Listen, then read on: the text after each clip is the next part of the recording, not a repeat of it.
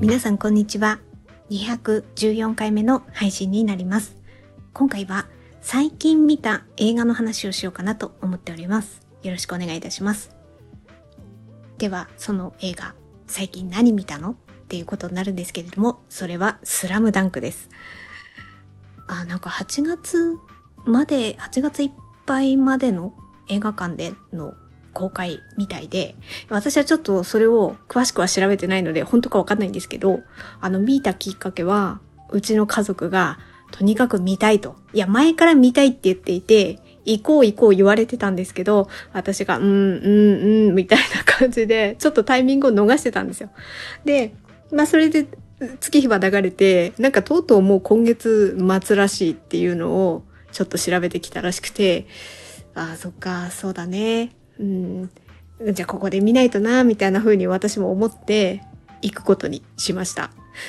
という感じなので、私このスラムダンクの映画を、まあ見た、かまあ感想っていうか、記録をポッドキャストで話そうと思っていて、というのもあの、ドラマの話だったらめちゃめちゃずっとしてるので、あの、ポッドキャストのタイトルにそのドラマの名前とかちゃんと入れるんですけど、今回はちょっとスラムダンクとも入れられなくて、いや、申し訳ないな、みたいな。いや、なんかちゃんとしっかり見て、なんか前とのなんか違いとかね、そういうことを語れるぐらいだったら、もうがっつり話せるんですけど、なんかそういうのがなくって、ただちょっと、あの、まあ、に、自分なりの日記的な、あこんな感じで私思いました、みたいなことをちょこっと言うくらいなので、あこれちょっとタイトルに書けないわ、みたいな風に思ったので、あの、ここ最近見た映画の話みたいな、ふんわりとしたタイトルにしてると思います。で、私が、まあ、まあ、前提として、スラムダンクの知識がどれくらいあるのかっていうのをまず最初にあの、お伝えさせていただきます。だから、あの、すごいレベルが低いんですよ、私は。なので、あの、感想を言いますけど、薄い、薄い感想しか言えませんので、まあ、そう、そういう前提の上で、もし聞かれる方は聞いていただければと思います。あの、ね、好きな人は多分、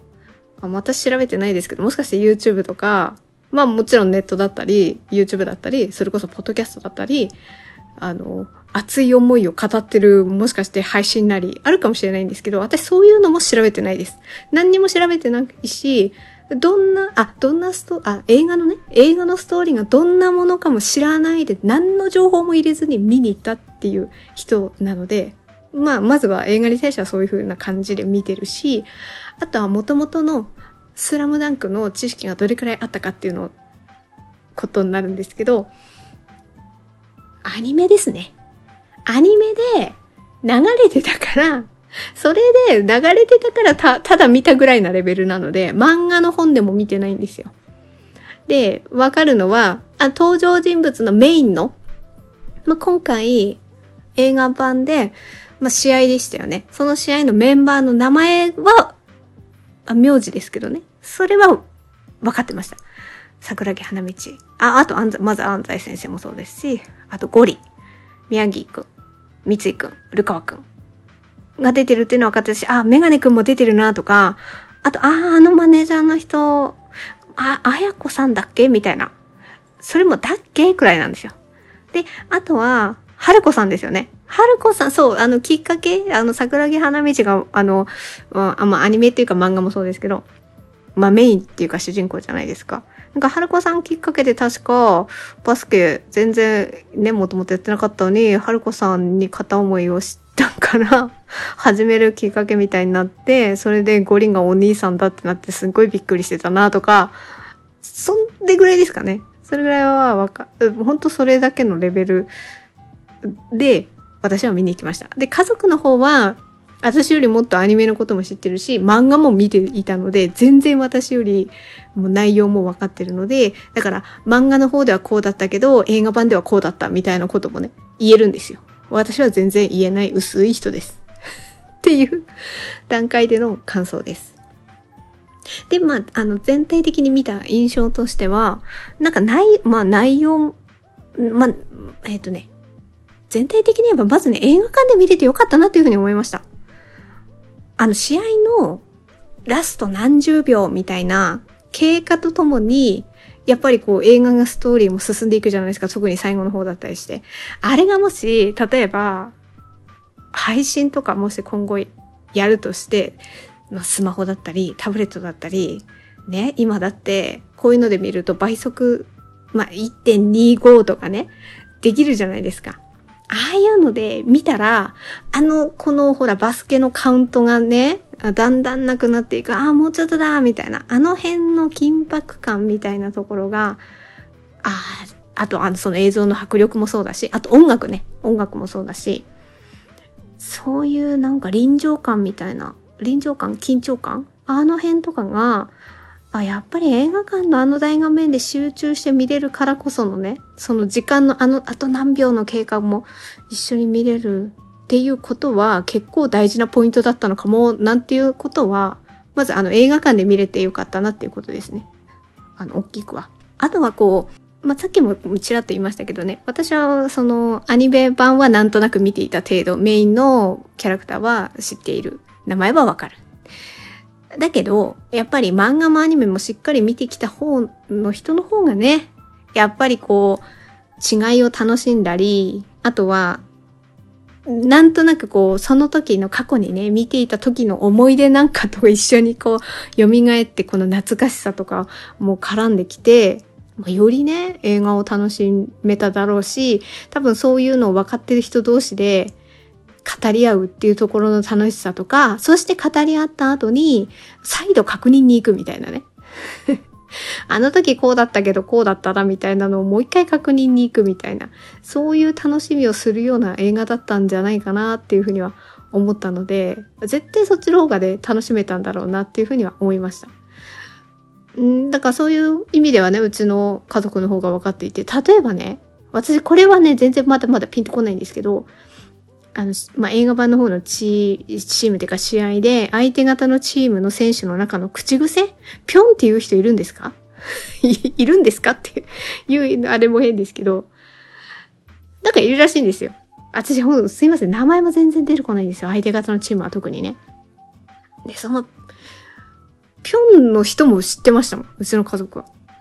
私は全然、なんか、あの、映画を見た後の帰りの車で、その選手の話をしてるんですけど、え言ってたそんなことみたいな。やっぱ一回パワーパーっと見ただけでは、そこの細かい部分までがちょっと私は出てこなかったなっていうのは思いました。で、逆、逆にというかね、私が思い出したこと。思い出したことは、桜木軍団。そう。あのメインのチームのさっき言った名前のね、あの人たちのことはもともと映画見る前から分かってたし、多分出てくるだろうなとは思ってたんですけど、映画を見て、あの、観客席で応援してたじゃないですか、桜木軍団がね。あれを見たときに、はぁ、あの人たちいたな、そういえば、みたいなことをね、思い出しました。あえっとね、あの、一番わかんのはあの、えっとね、おにぎりみたいな顔の人、メガネかけて、顔が大きくておにぎりみたいな。あの人ですかね。一番、はあ、いたいたいたいた。そういえばいた。あの人って。でも私は、名前までは出てこないんですよ。申し訳ないんですけど。で、その話を、うちの家族にしたら、ああ、あ、ああいつね、みたいな感じで、名前をね、サクッと言ってたんで、だから多分、あの、その桜木軍団の人の名前とか全部わかるんでしょうね。いや、さすがに、さすがに私はあの桜木軍団の皆さんの、なんか4人くらいいる、4人かな？うん、いるメンバーのあの名前までは出てこなかったな、みたいな風には思いました。で、あとは、何ですかね、ちょいちょい、あの、名言も、ね、あの、まあ、前もあったし、あとこの映画の中でもね、その名言が、あ、まあ、安西先生ですよね。安西先生の名言がね、言ってましたよね。いや、あのね、名言を、うちの家族がね、別にこのね、映画があったわけからではなくて、いや、昔からなんか真似するんですよね。安西先生の名言。折に触れて。いや、それ、その漫画、なんかもうちょっと最近の漫画に更新されないのってちょっと突っ込むんですけど、いつまでもスラムダンクの名言で 言ってるんですよね。まあ、安西先生だから今回の映画の中でもあったし、あとよくね、真似するのがね、三井の、あ、今回の映画版とは違いますけど、三井の名言。これをね、なんかね、モノマネするんですよね。いや、私はちょっとモノマネできないですけど、わかります？三井の名言。あれですよ。安西先生に言う、言う、あの名言ですよ。あのシーンをやたらと真似しますね。だよっぽど、こう、心に止まった。まあでも私は、まあそういうシーンがあっただろう、だ、だろうなっていうか、まあそういう流れだったんだなっていう、なんか、でもこれはぼんやりですかね。そこまでは。そこまでは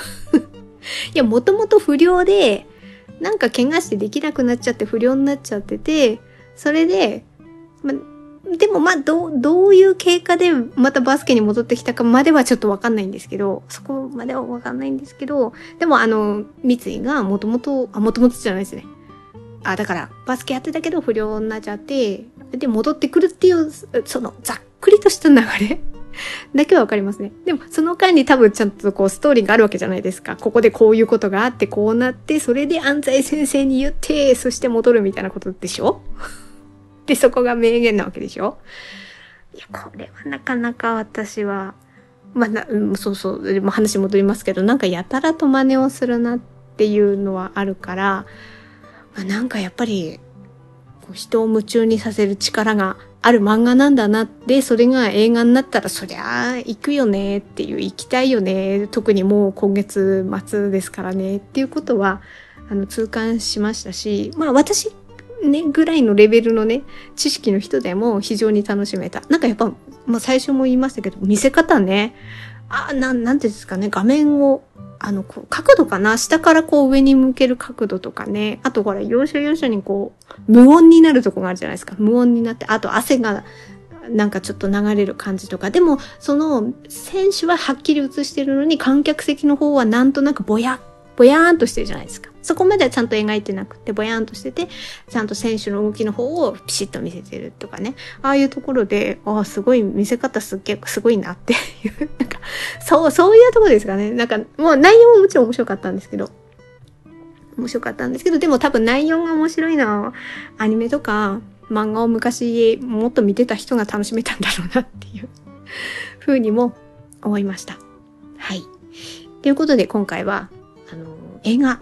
版のスラムダンクを見てきましたので、本当私の薄い知識で申し訳ないんですけれども、あの、私の、あの、見てきたんだなと、8月のね、あの、ちょっと、ちょっと休みのね、あの、家族も、まあ、それなりに休みありましたのでね、その期間中にたまたま見てきましたので、あの、記録としてお話しさせていただきました。ということで、本日のポッドキャストは以上となります。最後まで聞いていただいてありがとうございました。程よい一日をお過ごしください。スノーでした。